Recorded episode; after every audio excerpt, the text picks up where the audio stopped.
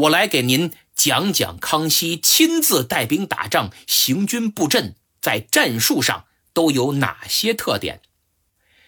清军由若干个小战斗单位组成，每个战斗单位包含三名护军、一名鸟枪兵和四名辎重兵，这八人住在同一帐篷里。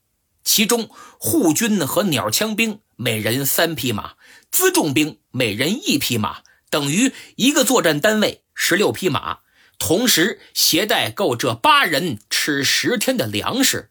此外，还有甲胄四副，弓箭二百二十支，做饭用的锅两个，干活的斧子和铁锹各一个，背东西的行囊四个。这八个人的所有装备、粮食加上帐篷等等，大概有九百七十五斤左右。合着一人背一百多斤，那肯定不行啊！累都累倒了，哪还能打仗啊？用马驮，刚才不是说了八个人十六匹马吗？八匹马给人骑，八匹马驮东西，平均每匹马载重一百二十斤。战前最重要的就是侦察敌情。派兵去侦察时，不携带大旗，只带小旗。一旦扎营，我军大营以外各个方向都要设置前哨，勤加巡视，防止敌人偷袭。每名骑兵要把马匹和马鞍随时准备好，白天在离营较近的地方放牧，晚上则提前备好饲料，把马拴在马厩里喂养。既保证战马可以吃上野草，还能防止丢失。